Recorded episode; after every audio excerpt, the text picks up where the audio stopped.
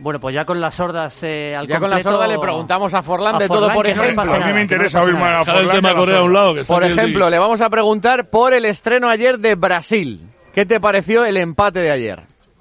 Eh, nada, te demuestra lo que es el fútbol hoy en día, ¿no? Lo parejo que está, lo complicado.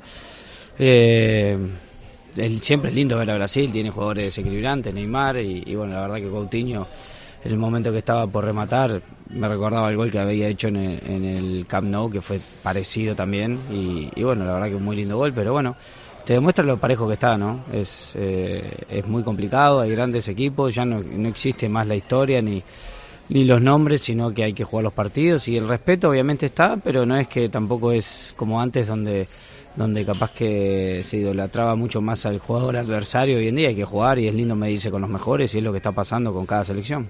¿El tropiezo de Argentina con Messi?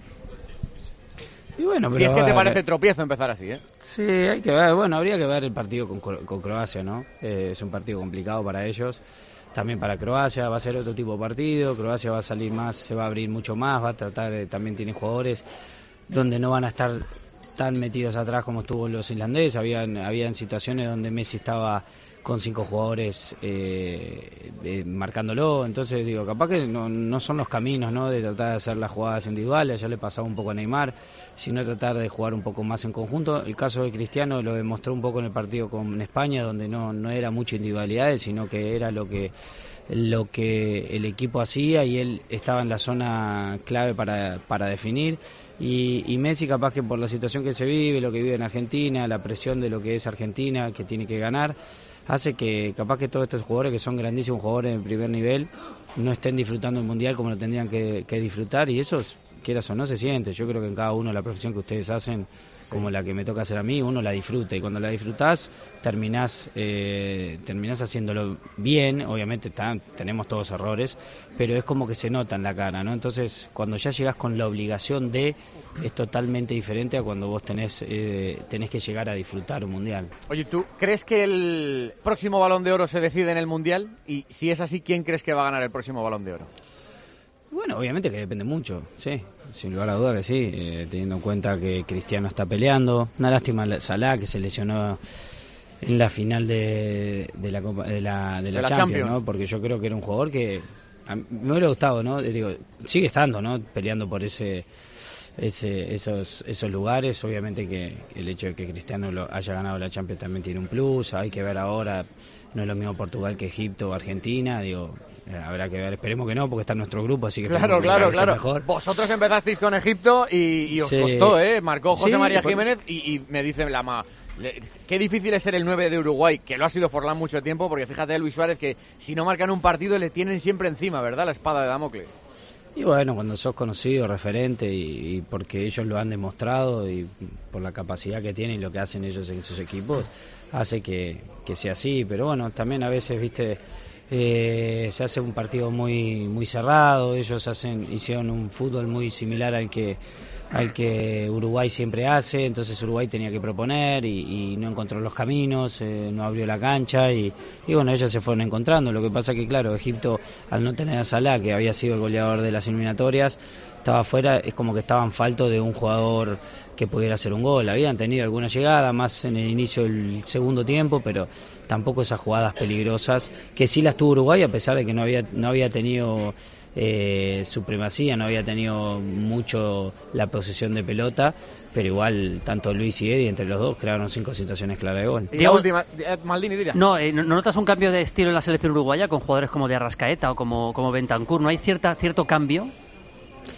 Sí, eh, sí, son jugadores que tienen otro, otra técnica, otro tipo de juego, pero igual, digo, no solo depende de ellos tres, ¿no? Son grandísimos jugadores, pero también es, es, es como, cómo estén los demás compañeros para ayudarte, para poder tener supremacía a la hora de, de- tener la posesión de pelota. Eh, se intenta, obviamente que a veces las características de cada país terminan sobresaliendo después cuando, cuando los demás equipos eh, intentan jugar.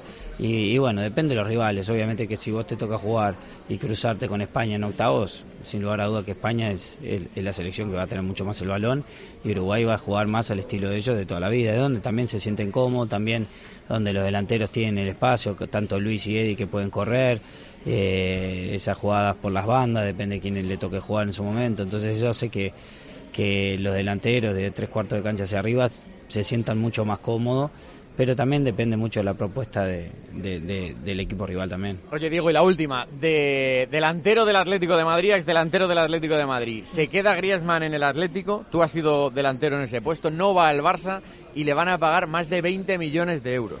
¿Qué te parece? Como, a ti cuando estabas.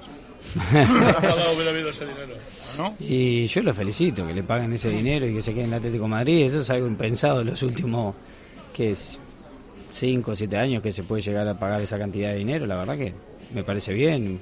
Siempre estoy a favor de, aquellos que pueden ganar mucho dinero y si es así, es un jugador que, que le ha rendido muy bien al club y, bueno, si, si, esa, si, si lo van a pagar, bienvenido sea para él. La manera como lo hizo Diego, hay gente a la que le ha reprochado esa manera, tener un año a la gente pendiente y luego hacerlo en un vídeo, ¿no? en una película. Y somos todos diferentes, yo que sé, hay maneras y maneras. La verdad yo no lo conozco, no, no, no tengo la oportunidad de conocerlo, no sé cómo es y es difícil. No soy quien para cuestionar, eh, digo, cada uno se maneja a su manera y sabe bien lo que hace. Eh, Diego, solamente una cosa, soy Manolo Lama. Eh, ¿Quiere tener Antonio Ruiz el detalle de pagaros la comida? te pido, solamente te pido, por favor, que le dejes por una vez que él pague estáis con, tus amigos, tu familia, que lo pague él. todos los conocemos bien. Por eso. Me han invitado, ya hemos sacado de comer, me han invitado. Ah, Vaya por Dios. otra majeta clavado. una, cosa, una cosa rápida para Diego. Diego, ahora van todo el mundo, todos los cracks, van a China, Japón, a Estados Unidos. Pero esa vía la abrieron algunos pioneros hace tiempo, ¿no? Entre los que te incluyes tú, ahora es fácil. El postre también, Diego, va ahí, ¿eh? Sí, bueno, ahora se da que se está corriendo, se está poniendo de moda mucho Japón. Yo hace cuatro años cuando tuve la oportunidad de ir. Bueno, la verdad que espectacular, sí. La verdad que fue, fue un momento muy lindo, un momento de mi vida personal y personal muy lindo. Y bueno, hoy en día es lindo por lo menos ser uno de los pioneros, ¿no? Hoy en día ya son muchos los que están yendo, así que bueno, me pone contento que en ese momento haya tomado la decisión y para mucha gente fue una sorpresa. Hoy en día ya no es. Así que la verdad que está bueno y es un lindo país y, y un lindo fútbol. Diego, ha sido un auténtico placer. Muchísimas gracias. Sobre todo ¿eh? que pagues, ¿eh? Un abrazo muy fuerte. ¿eh?